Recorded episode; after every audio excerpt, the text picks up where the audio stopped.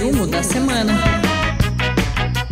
Olá, eu sou Tony X e esse é o resumo da semana no podcast Tenho Mais Discos que Amigos.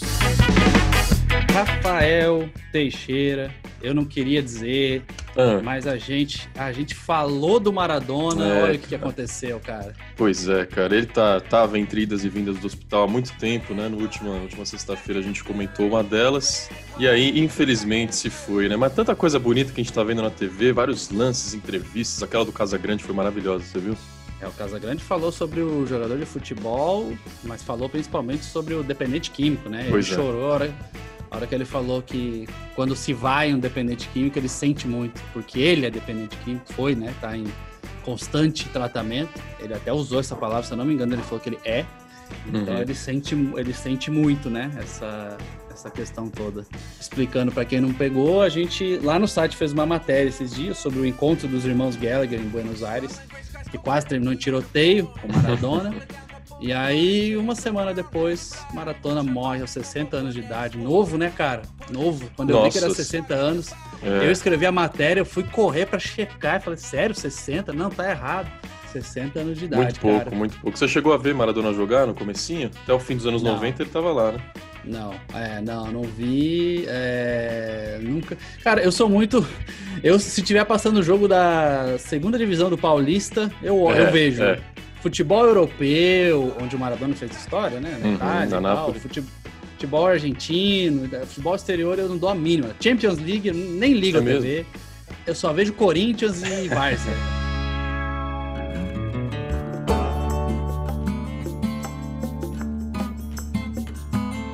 Eu não acompanhei o Maradona.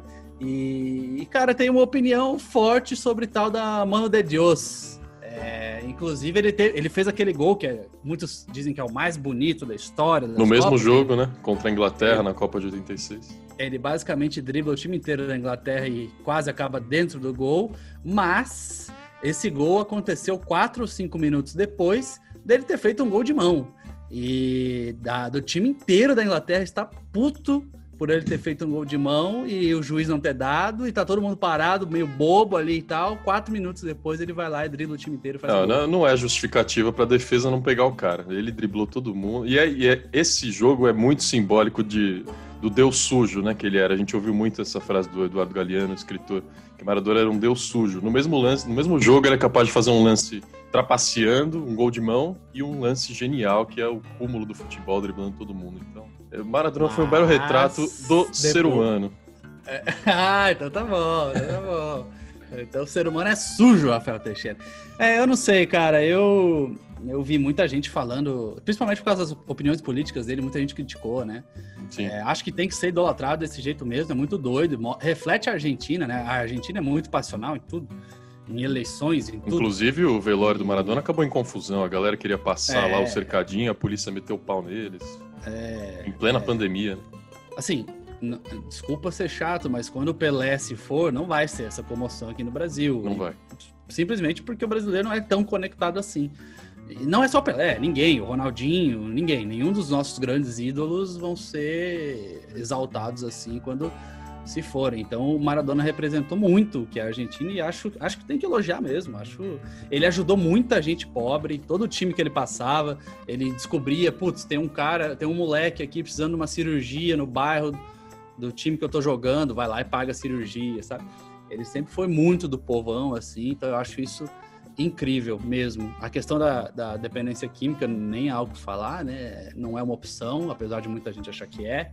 E tem que, tem que cuidar, tem que tratar, tem que respeitar, Sim. acima de tudo.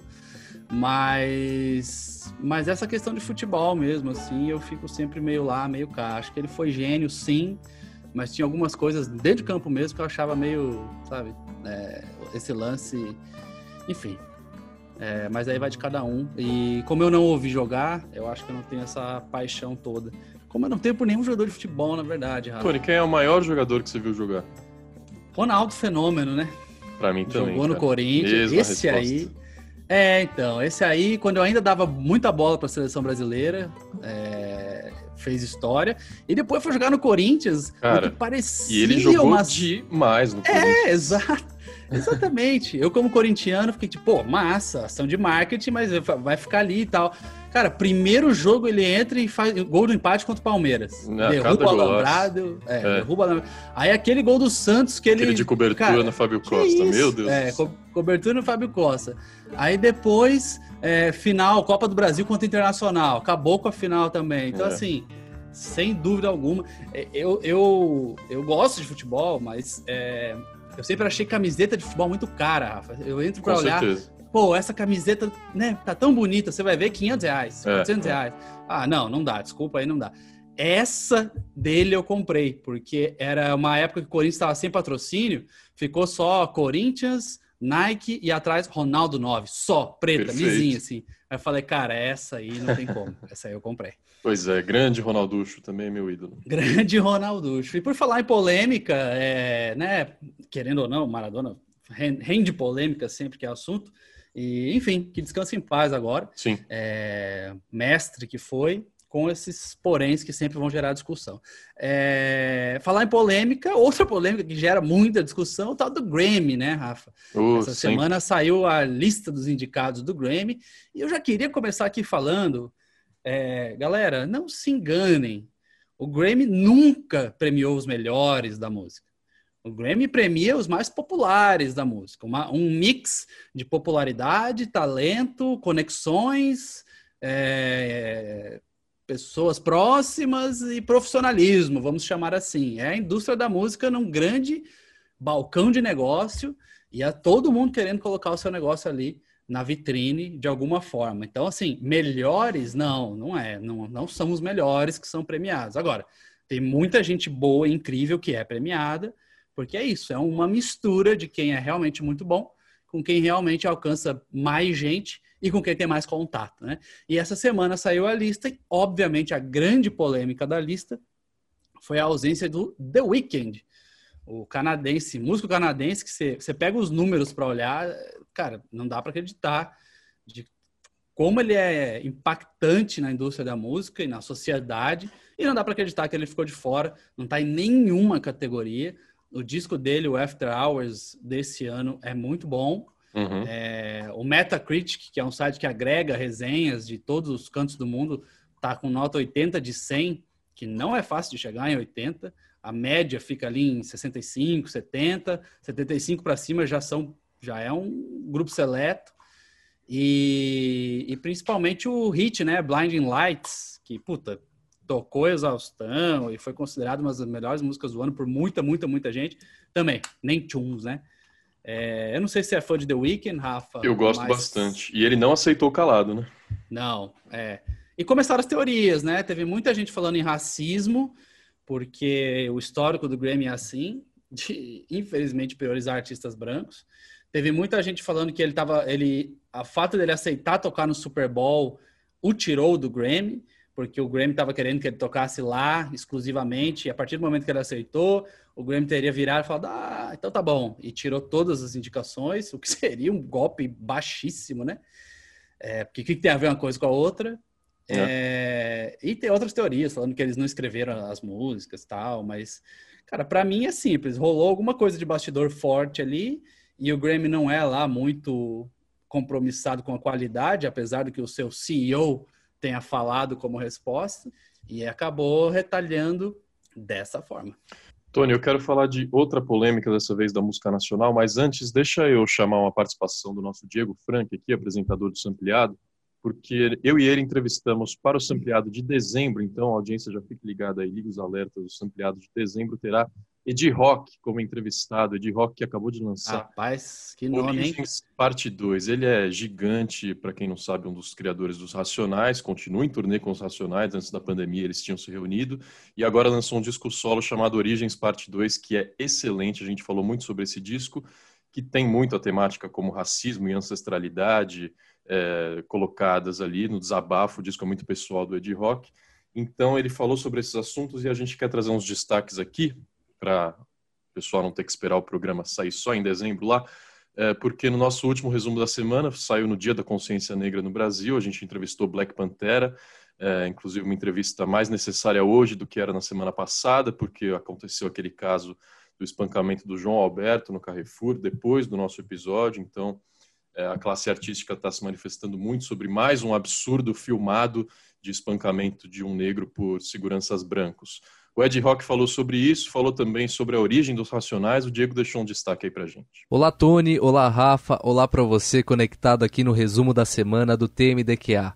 Aqui é o Diego Frank, do Sampleado Podcast, trazendo algumas novidades do nosso próximo EP, que sai dia 9 de dezembro, onde rolou um bate-papo com Ed Rock. Primeiro, vamos ouvir agora a fala de Ed Rock sobre racismo, um tema que está muito presente no novo disco dele, e comentando os casos mais recentes de violência contra negros no Brasil. Antes a gente falava que era um racismo velado, hoje é um, um racismo revelado. O, o, o, celular, a informação, ela já está à mão, né? e está sendo provado o que a gente falava. Estou filmando que você é racista. Eu estou filmando que você está me matando. O que aconteceu com esse maluco aí do sul aí? Você é louco? Covardia, filho. O cara já estava já rendido, tá, não está conseguindo respirar. Igualzinho o Floyd. E aí os demais fizeram o quê? Nada.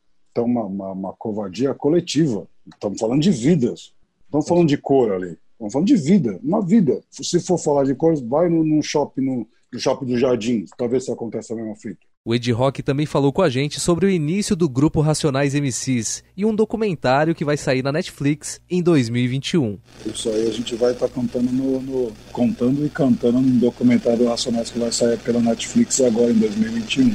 É uma bela história, é uma bela história. Que vai contar, tipo, como eu comecei, como eu conheci o KLJ, como a gente conheceu o Brau e o Blue, aonde o Brau e o Blue estava quando a gente se conheceu, como eles, antes de, de conhecer nós dois. Duas duplas, né? Era você e o Kleber, né? O Kylie J e uhum. o Brown e o Blue. É, e o Brown e o Blue do, do outro lado. Do outro lado da cidade. Dupla e de rock Kylie J do lado da, da, da norte e o Brown uhum. e o Blue da, da sul. Diego Frank, do Sampleado Podcast, para o resumo da semana do Tenho Mais Discos Que Amigos. Forte abraço, Tony e Rafa.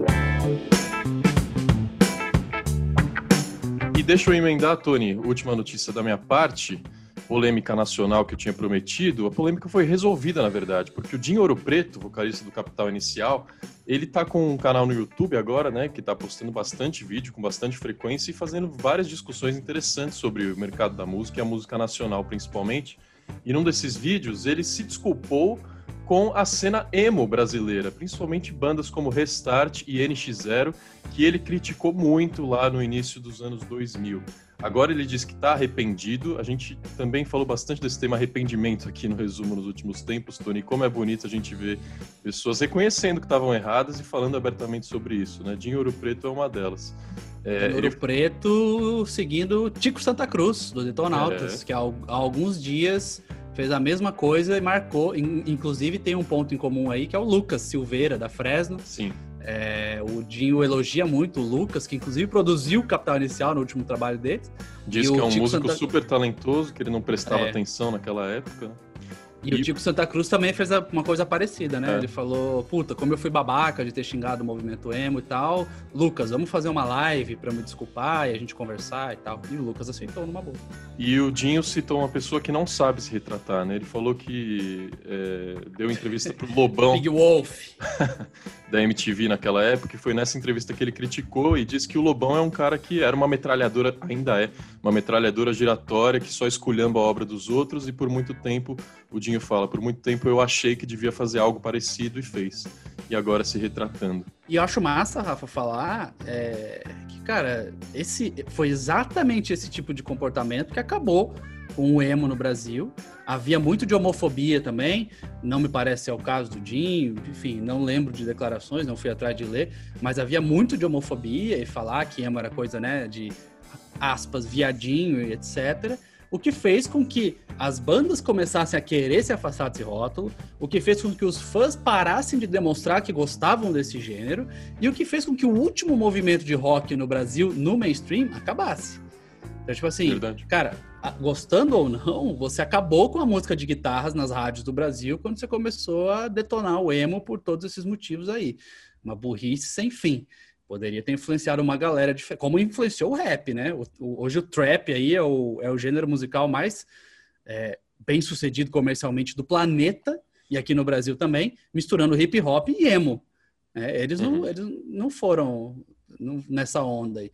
E o roqueiro, né, bonzão, sabe tudo, resolveu ir nessa, nesse caminho. Então, que bom que estão pedindo desculpas. É, acho legal eles fizerem, fazerem isso agora.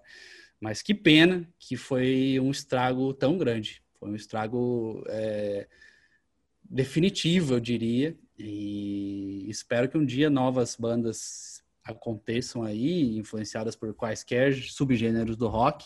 Mas não há dúvida de que há pelo menos 10 ou 15 anos o rock no Brasil é bem pobrinho no mainstream, porque esse, esse gênero aí foi implodido. É, na verdade, foi explodido, né? Implodido seria de dentro para fora e eles não fizeram nada para isso, eles só reagiram ao que estava é. vindo de outro lado. Por falar em rock, Rafa, para finalizar aqui, é, a gente teve um anúncio importante essa semana, né? Notfest Brasil, o festival do Slipknot vai chegar ao Brasil é, em dezembro de 2021. Anunciou já o Slipknot, confirmado, e serão 10 bandas no total, dois palcos. Já está vendo ingresso, hein, Rafael Teixeira? Eu achei bem ousado.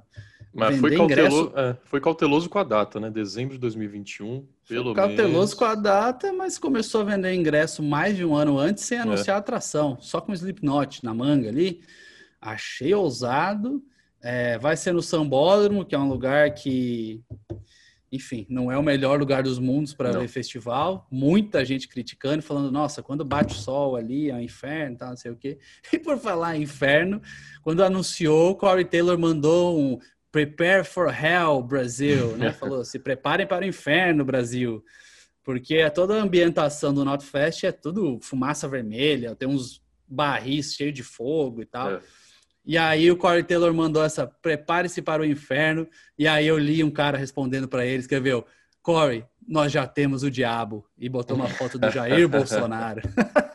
Aliás, essa semana George Clooney também criticou o Jair Bolsonaro, né? Ele está lançando um filme que é distópico, se passa daqui 30, 40 anos, e fala que talvez a gente nem precise esperar esse tempo passar para chegar no mundo distópico, citando o presidente da Hungria, que é um grande extremista de direita. Primeiro-ministro, é. É, junto com o Bolsonaro. Exatamente. Citou ódio e raiva, é, falou de ódio, raiva e distopia e citou dois líderes mundiais, o da Hungria e o do Brasil. O governo da Hungria respondeu até, falou que não, o George Clooney é um grande ator, então precisa ser respeitado, mas na política acho que temos que concordar que ninguém ouve George Clooney, blá blá blá blá, blá. aquele papinho de desmerecer uhum. a fonte, sendo que George Clooney tem um papel de ativista há alguns anos já no mundo inteiro, está por dentro de um monte de problemas sociais e de soluções, inclusive, porque ele doa dinheiro para isso. Então, reduziu o George Clooney, acho que. Mesma coisa com o DiCaprio, né? Quantas vezes o Bolsonaro já é... bateu boca com o DiCaprio? Olha é... que coisa mais ridícula. É, sendo que o DiCaprio tem um movimento absurdo de meio ambiente há muitos anos. Ele doa muito dinheiro para essa causa. E, inclusive, enquanto o governo do Brasil estava paradinho na questão das queimadas, né? É. Então, enfim, é, é triste, cara. É triste que a gente tenha, tenha esse nível de diálogo, né? O governo brasileiro não respondeu, George Clooney, ainda. Vamos ver se vai responder. O governo brasileiro não se manifestou sobre Maradona. O governo brasileiro não se manifestou sobre Aldir Blanc. Não se manifestou a sobre. A vitória de Joe Biden. É, é, até, até a China já deu o, o parabéns. O Xi lá deu parabéns para para Joe Biden e o governo brasileiro não. Então, enfim, isso explica muito. Eu, eu, eu, já, eu já nem tenho esperança que vai mudar, cara, é, sinceramente. É, enfim, 2022 e era isso.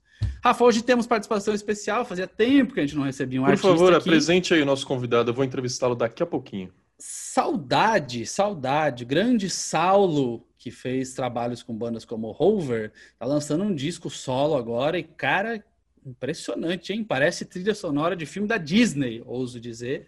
E tá muito bonito o trabalho do Saudade. Rafael Teixeira irá entrevistá-lo é, e tenho certeza que vão trocar uma ideia massa sobre esse disco aí, que vem como uma pedrada nesse final de ano e deve entrar nas nossas listas de discos do ano que logo, logo estarão no ar, né? Rafa, 27 de novembro já, você tá ligado nisso? É, meu amigo, e esse domingo tem segundo turno. Ou esse domingo tem segundo turno, daí semana que vem já é dezembro. E, e aí acabou o ano da pandemia, continuamos em quarentena e vai saber quando vai acabar, né? É isso, 2021 Galera, também será o ano da pandemia. Fique... Aliás, Essa é, semana é foi o Thanksgiving lá nos Estados Unidos, muita gente não conseguiu se reunir. É o principal feriado para eles, né? Talvez mais importante que o Natal. Principal feriado para eles, antecipa, eles começam a holiday season, né? Que é a hum. temporada de feriados lá, um mês antes do Natal, praticamente. E eles não puderam se encontrar, mas o governo Trump disse que as pessoas deveriam se encontrar e se reunir, e jantar juntas e tal, não importa que a gente está em pandemia. E por isso estavam apelidando o Thanksgiving desse ano de um potencial super spreader, é. o super espalhador do novo coronavírus. Como pode ter é... sido a morte do Maradona lá na Argentina também, que gerou Como aglomeração. Sido, no país é, estavam filas de até cinco horas, e Buenos Aires é o centro do país, né? Então. É um monte de, um monte de gente foi para lá e aí volta para suas cidades e transmitem. Como foi aquele festival que teve nos Estados Unidos, né? Um festival de moto e música que teve o glorioso Smash Mouth, é, falando que tudo bem, não tinha nada a ver e tal, já passou, não sei o quê. E aí depois linkaram casos em todos os 50 estados dos Estados Unidos Meu relacionados Deus a pessoas que foram. Foram acho que 10 dias de evento, 400 mil pessoas passaram pelo evento. Enfim, você imagina, né? Pegando cerveja, passando uhum. e... É... Não, não tem jeito. Festival não tem como acontecer no meio disso tudo. Fiquem agora com Rafael Teixeira e saudade nesse papo incrível e até a sexta-feira que vem. Não deixem de ouvir o episódio de MPB que está incrível. Verdade resgatamos várias pérolas, quase cantamos roupa nova. Foi muito divertido, foi um dos episódios mais legais dos últimos tempos. Tá estamos tá esperando sua participação lá em, no Instagram, podcasttmdqa, para você comentar as músicas e artistas e discos da MPB que faltou a gente citar aqui. Quais são seus preferidos? Então interaja lá no Instagram, podcasttmdqa e arroba tmdqa, Tony. É isso. Muito obrigado, até a próxima. Tchau.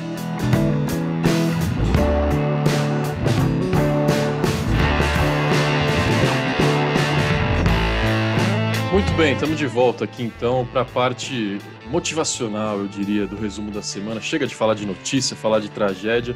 Vamos conhecer música nova, né, gente? Não tem nada melhor que isso para acalmar a gente, ver o que a cultura tem para nos ensinar sobre esse ano maluco de 2020 e tranquilizar para o ano que vem. Botei pouca responsa aí pro seu lado, hein? Saudade para essa entrevista. pois é. é. A pressão foi sentida.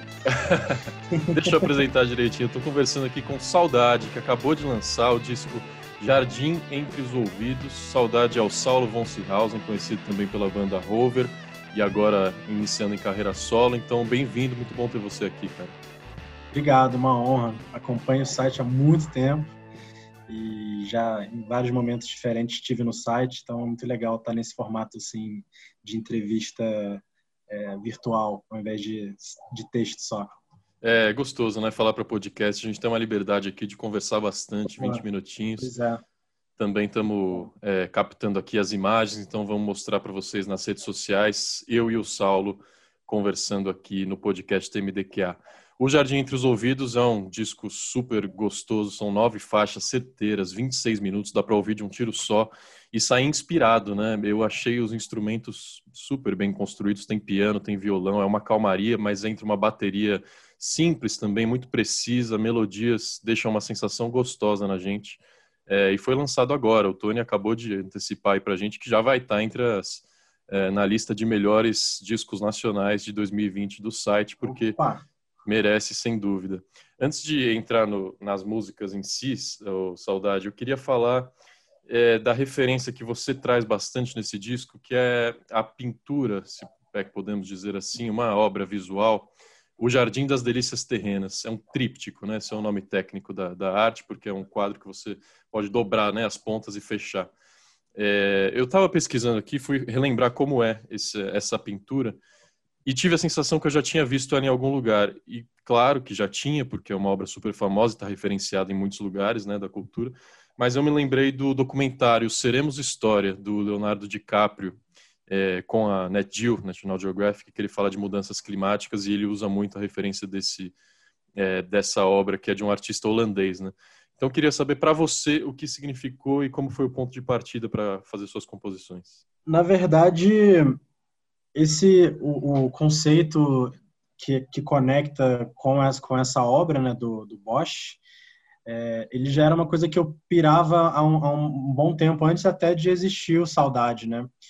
É, quando a gente estava começando a pensar em fazer um, um disco da Rover novo, eu já estava viajando nesse conceito sozinho, por enquanto, mas já conversando muito com o Tibuna, que é o artista visual que fez a capa, sobre e na verdade antes né não, não era não era a história dos jardins era a história de arquipélago e ilha, né? Então, tipo, dividir esses universos e micro-universos dentro desse universo maior, assim, né?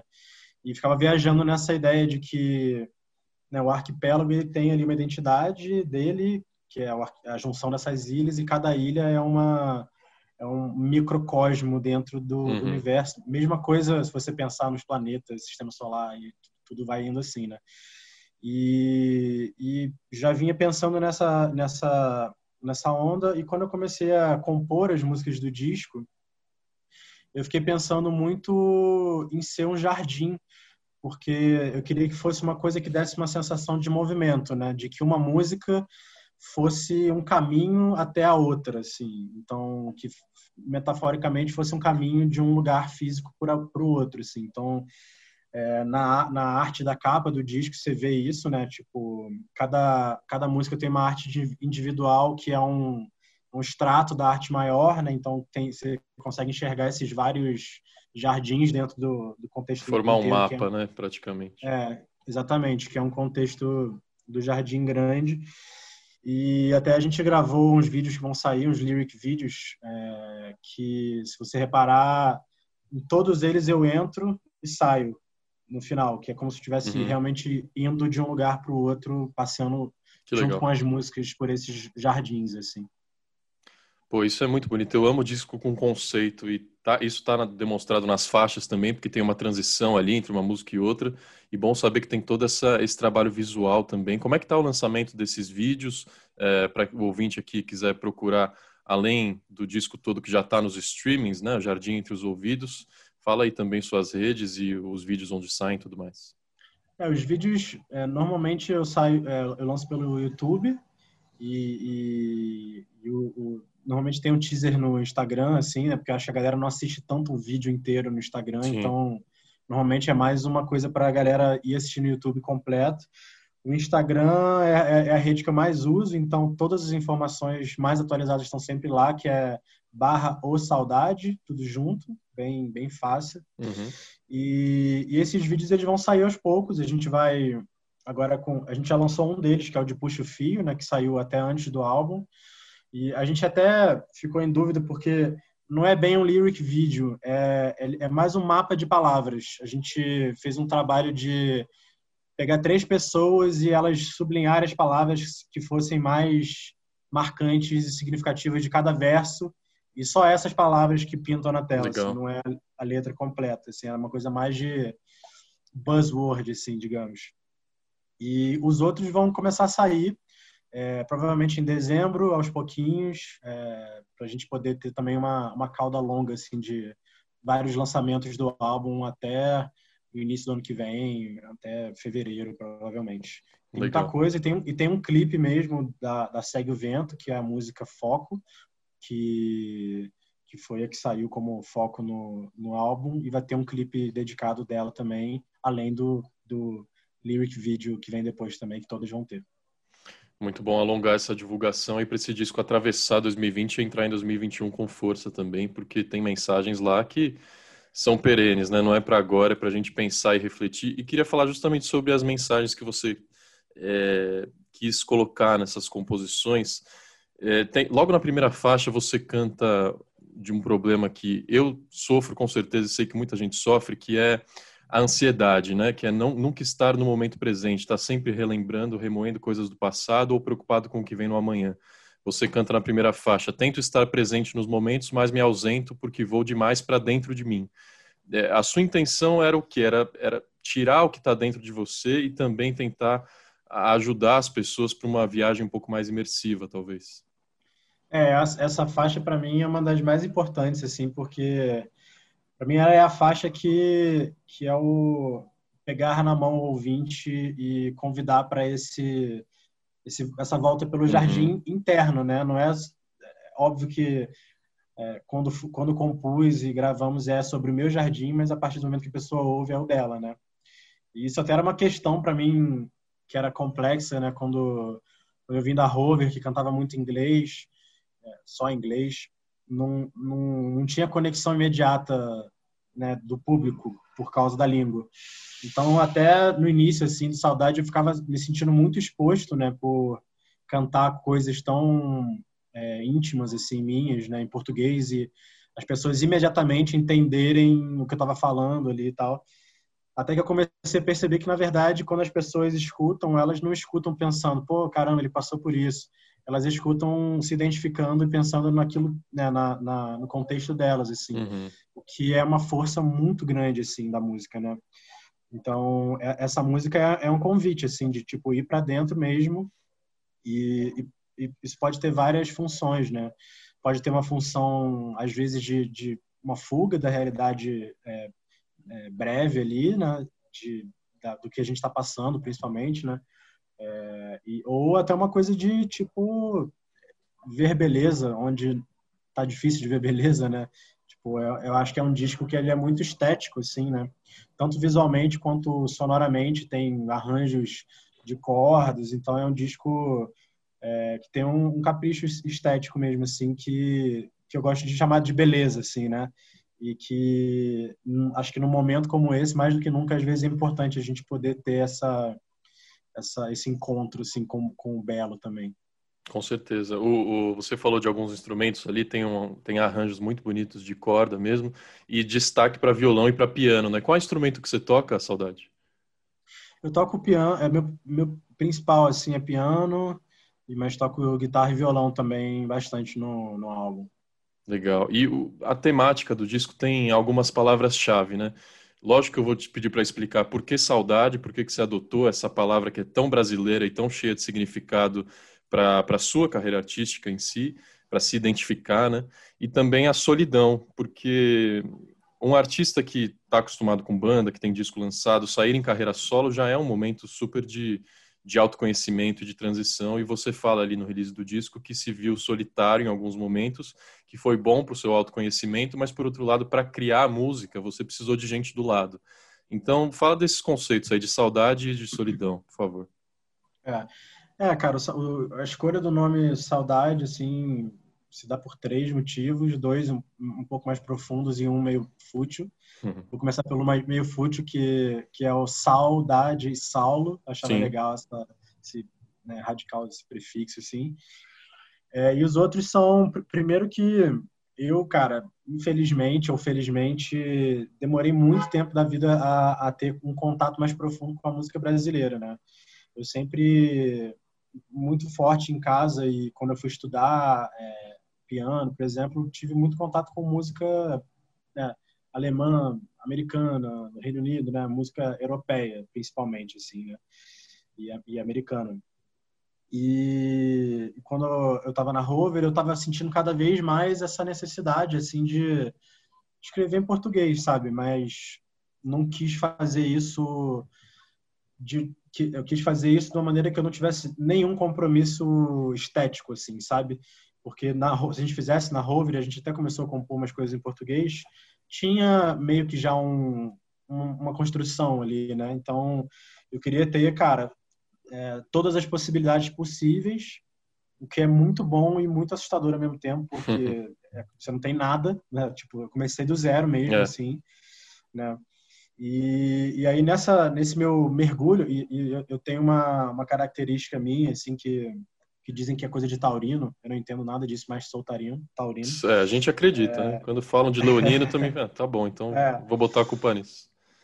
Que para fazer alguma coisa eu preciso me sentir muito preparado, assim. Então eu fiz muita pesquisa, assim. Então comecei a ouvir muita música brasileira e tanto por, por coisas que eu me encantei e me conectei muito realmente, tanto por coisas para entender assim né, de onde veio as músicas de agora, né, e fui meio que indo para trás assim. E, e, eu lembro que quando eu ouvi Clube da Esquina, é, não pela primeira vez, mas nesse momento assim, foi tipo uma cara, uma explosão assim interna, que foi tipo a primeira vez que eu, eu me senti muito conectado mesmo o meu mundo interno com, com a música brasileira, assim. É, talvez por uma concepção é, errada minha do que a música brasileira era, né? Uma coisa talvez mais solar e tropical, enfim, que existe, é óbvio. Mas quando eu fui descobrindo essas coisas e, e, e vendo que tinha outros muitos universos muito ricos, esse mergulho foi acontecendo e percebi que a música mineira, principalmente, ela tem essa carga de nostalgia, né, cara? Uhum. Eu não tive, não tive a, a, experiência de ouvir ela atual, né? Assim que, ela, que eles lançaram aqueles álbuns, né? Mas ela tem uma carga muito nostálgica de, né, de ser bucólico, de você pensar num tempo um tempo antes que as coisas eram mais simples, Sim. né? E, enfim, essa coisa da nostalgia, assim. E gostava muito da ideia de personalizar de desculpa personificar esse sentimento assim né então pensei tipo num projeto que fosse sobre isso assim né fosse a saudade em uma pessoa assim né? Então trazer na música nos arranjos esses lugares esses timbres esses instrumentos esses arranjos mas numa, numa maneira de digerida em 2020 assim né? 2018 quando eu comecei a uhum. escrever essas músicas.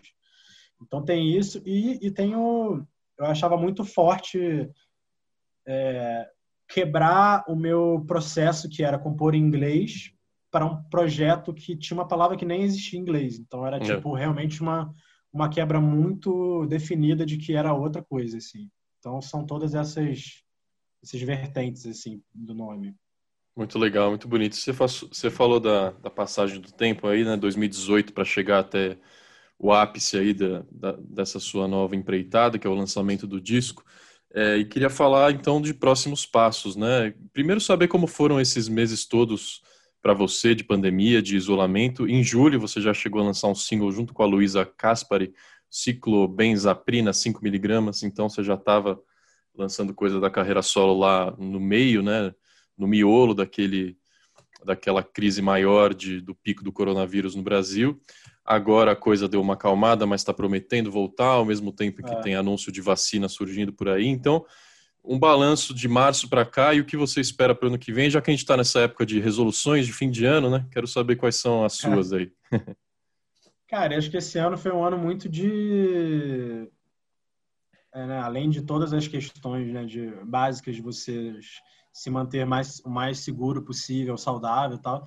Foi um ano de muita é, observação, assim, né? De você conseguir sentir o que que o que que o, os, o contexto te dizia, assim, né? Então, esse disco ele era para ter saído, o plano inicial era era para ele sair em abril e até a gente teve que além de reestruturar o esquema de lançamento, tirar uma música do disco, que era Fago, que saiu antes, e ela já para mim era uma música que ela não pertencia tanto ao universo do disco, assim, porque eu vinha né, desde 2018 pontualmente lançando singles e testando um pouco as águas e também começando a colocar no mundo algumas coisas assim. Então, acho que foi até legal assim essa essa antecipada de afago e ciclobenzaprina, ela veio da, do, do, adiamento do disco, assim, né? Tipo, ó, vamos esperar o que, que a gente vai fazer. E aí, assim que a pandemia começou forte, assim, né? Em final de março, assim, eu vim para Petrópolis, no interior do Rio, onde minha mãe mora, né? Para dar uma força aqui também. E, enfim, estava trabalhando de casa, não fazia sentido ficar num apartamento sozinho em São Paulo, né? Então, vim para cá e assim que eu montei o, o, o, meu estúdio aqui, eu abri o programa e falei, ah, vou fazer uma coisa do zero aqui e saiu o ciclo benzaprina e foi mais legal, um processo super orgânico, mandei para a Lu, ela botou voz e mandou e já foi, foi super super gostoso de fazer e, e um caminho assim que a gente trilhou juntos muito legal assim. Que legal. E, e planos, né, que você perguntou pro, pro ano que vem, cara, é difícil planejar muito, né? Mas posso contar dos meus é, desejos, assim, das minhas aspirações. Para mim, a maior prioridade é tocar ao vivo essas músicas, né? Acho que o ciclo da, da música, ela, ele se completa aí, né? Tipo, quando você consegue ter a experiência de de tocar ao vivo as músicas, né? Acho que a música tem essa, essa parada muito específica, né? É, que é uma das únicas artes que tem isso, né? Porque você faz uma, qualquer outro tipo de arte, né? Você tem ali a sua interpretação como artista e tem as interpretações uhum. de quem consome. A música tem isso e ainda as interações ao vivo de uma obra que ela é viva. Ela não está sendo simplesmente Sim. executada, ela cada vez é de um jeito, né? Então, isso é muito legal, é uma das coisas que eu mais gosto de, de ser músico, assim. E trocar, né? E até isso está conectado também com o que você perguntou da, da solidão, assim, né? Porque no início, como eu vinha de banda, o, o meu, a minha primeira, minha primeira é, ideia foi fazer sozinho, estar mesmo assim, solitário e, e isolado e, e, introspectivo. E aí nesse nessa jornada eu descobri que na verdade a música tem um significado muito de compartilhar para mim, assim. Então o disco é um disco de banda já também, diferente dos singles que estavam vindo que eram mais coisas eletrônicas e meio carreira solo mesmo, assim. Então tocar essas músicas ao vivo é o maior é o maior plano assim para o ano que vem do jeito que for permitido assim assim que for permitido né? eu imagino cara imagina a angústia do, do artista não ter o palco né? Que é o é o local em que ele mais se sente confortável em que ele almeja estar e que é o ponto final de toda a composição de todo de todo o trabalho. Mas dias melhores virão né então, todo esse papo aqui, meus amigos, foi sobre o disco Jardim Entre os Ouvidos, do Saudade, Saulo von Seehausen, que falou gentilmente aqui com a gente. E você percebeu o quanto de conceito, o quanto de sentimento tem nesse disco e quanto de reflexão você pode fazer ouvindo ele para traz uma calma, uma tranquilidade que é muito necessária para esse final de ano de notícias ruins. Então, Saudade, Jardim Entre os Ouvidos, cara, muito, muito obrigado por participar aqui com a gente, viu? Obrigado vocês. Espero voltar mais vezes em breve, em momentos menos pesados como o de agora. É isso aí. Obrigado, Saulo. Valeu, gente que acompanhou aqui até o final. Semana que vem tem mais um resumo da semana. Na quarta-feira, mais um debate saindo aqui no nosso feed. Então acompanhe sempre em podcasttmdqa. Valeu, gente. Tchau, tchau.